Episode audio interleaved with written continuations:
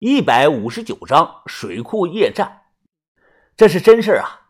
有人肯定要问：这前不着村后不着店的犄角旮旯山沟里，还管这么严吗？错了，越是这里呀，越管得严，都有对应的主管部门。而且啊，宋先生给选的风水宝地啊，正好在水库的上头，靠近水源地，人家怎么可能不管呢？叫老全的汉子啊，是宋奶的三儿子。一直很孝顺，他就想让自己母亲完完整整的走，所以啊，在上个星期和上上个星期，某某局给他下了通知书，老全看都没看，全给撕了，并且啊，没有告诉其他人，还让自己老婆啊也别吭声，别管他们，我们走，开车去火葬场。谁敢走？我看谁敢走。老全直接挡在了货车前，脸色铁青，双眼通红，紧紧地抓着手中的扁担。其他的李奶后代啊，表情也都差不多，直接就把货车给团团围住了。皮卡车后头拉着棺材，棺材上还带着泥，领头的人也不是个怂包，他钻出窗户，大声的呵斥：“金宝利，你知不知道你在干什么？你给我们让开！我让你妈了个逼，敢动我妈！”给我打死这帮孙子！老全红着眼睛大喊一声，直接一扁担砸碎了货车的反光镜。见状啊，十几个人也直接上了扁担呐，噼里啪啦的就开始砸车呀。领头的人也是个村民的出身啊，也不是个怂包，他直接招呼人下车还手。一边是十几个人，一边是七八个人，有的赤手空拳，有的拿着扁担棍子，两伙人就在水库边上干起仗来了。叫喊声、大骂声、呼喊声，这些声音和水库里的蛤蟆叫声啊，是此起彼伏，混在了一起。二鹏举就要冲过去，我一把拉住他，说：“你干什么呀？”二鹏举红着眼睛，抻着脖子，大声地说：“李李仔，修师傅啊，保护我啊，不要拦我，我要去干啥。”好，好，好，我说：“那你就去吧，我不拦你。”二鹏举跑着就冲了过去。水库边上这两伙人啊，打的是昏天黑地啊，头破血流。我看见李家两名的后代抱着一个人，将他头朝下，扑通一声，直接给扔到水库里去了。我悄没声的后退啊，藏在了一棵大树的后头，偷偷的看着这一切。别看二鹏举有时候反应慢，有事儿他是真上啊，他一把把一个哥们打的是满头是血。二人抱在土里是滚来滚去，开着的手电筒都掉到了草窝子里。我心里一琢磨，还是先跑了好啊。走了两步，扭头看了一眼，我使劲的揉了揉眼眶，以为自己看花了。我看到啊，一个头上包着蓝布条、满脸皱纹的老太太，正盘腿坐在红棺材上，一手拿着烟袋锅，吧唧吧唧的在抽烟。而烟袋锅里通黄通黄的，像金子一样啊！揉揉眼睛再看，什么都没有了。棺材上只有张绒布的棺材罩，夜风一吹，棺材罩垂落的流苏来回的摇摆。看错了，看错了，肯定是看错了。咽了口唾沫，我摸黑靠在了墙角，往山下走。从山上跑下来，刚松了口气，就听到一个人大喊。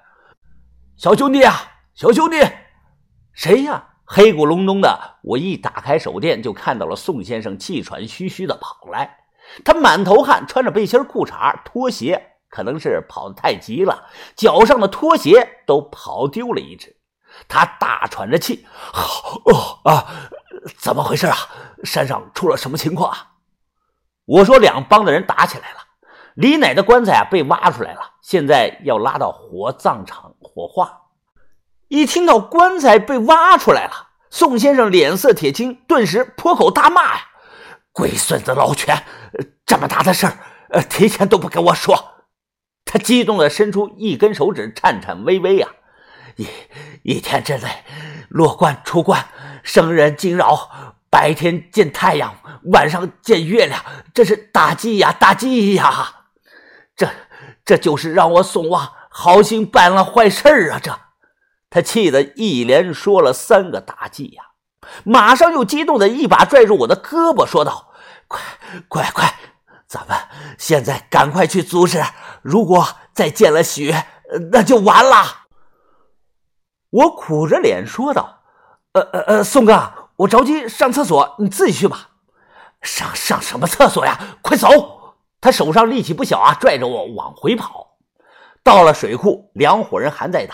李家后人这边啊，因为人多，明显占了上风，把棺材挖出来的这伙人啊，被打惨了。其中有两个人头朝下丢到了河里，现在还在水库里扑棱着。一声暴喝：“啊，停！都给我停！都给我住手！别打了！”宋先生振背高呼啊！他大嗓门一喊，两伙人慢慢停了下来，都喘着气看了过来。老全，老全！宋先生走了过来，他啪的就扇了老全一巴掌，黑着脸大声的说：“人给你下了通知，为什么不早告诉我呀？”噗！老全吐了一大口的鲜血呀，捂着脸大声的说：“妈要的儿子，儿子买马，天经地义。”老天爷都管不着你！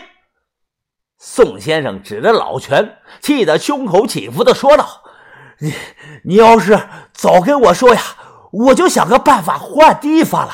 在风水口坏了，你懂后果吗？啊，你懂吗？往后你们李家后代要出事儿的。”李老全脸色一垮，立即跑到了货车那里，双手抱住棺材，埋头大哭道：“啊！”妈，我对不起你呀，妈，儿子对不起你呀，妈。李老全一个五十多岁的农村糙汉呀，可这哭声却充满了愤怒、后悔、悲痛、哀伤啊！看来是真孝顺。听着这悲痛的哭声，宋先生本来激动的神情慢慢的缓和，最后重重的叹了一声气。犯了，犯了天了！敢殴打公司人员，等着吧！你们等着吧！把你们这帮人全抓起来！宋先生忙把这个人从地上扶起来，不断的拍他身上的土，同时陪着笑脸说道：“呃，误会啊，误会啊，咱们闹误会了。呃，我们不是跟有关部门对着干的，还不会对着干？你看看，看看我头这里。”都被打破了。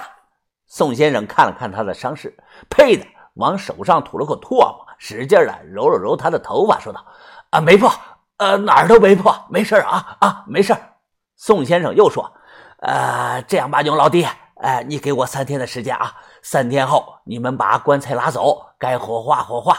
呃，咱们老百姓啊，不愿意给政府添麻烦的啊啊，好不好啊？现在出了这种事儿啊，大家都是受害者啊。”就大事化小，小事化了吧啊！呃，还有还有，你放心啊啊！我我让他们老李家赔你们医药费，一个人呃两千块钱，两千块钱行不行啊？哎，你看行不行？这个人一手捂着头，一手拍着身上的土，深呼吸了一口气，说道：“这事儿这事儿，要是我追究啊，他们全都得得得得进去啊，你知不知道啊？”宋先生连连点头啊，知道知道，呃，这不是咱们都是乡里乡亲的吗？啊，没必要那样啊！啊呸！妈的，今天终于碰到了个讲理的人了。钱你们要赔，三天后我再来拉棺材。要是还敢来，就都进去蹲着吧！啊，一定一定，呀，一定一定啊！然后呢，这帮人怒气冲冲的将掉到水里的人捞上来，又把棺材卸下来，就下山了。宋先生松了口气，他忙转念，又想到了什么，忙快步的走到了李乃棺材那里，上看下看。这时旁边有人问呐：“呃，没摔坏，先生，你看什么呢？”宋先生举着手电，一边走一边紧张的说：“啊，帮忙找一找，看棺材上有没有沾到血呀。”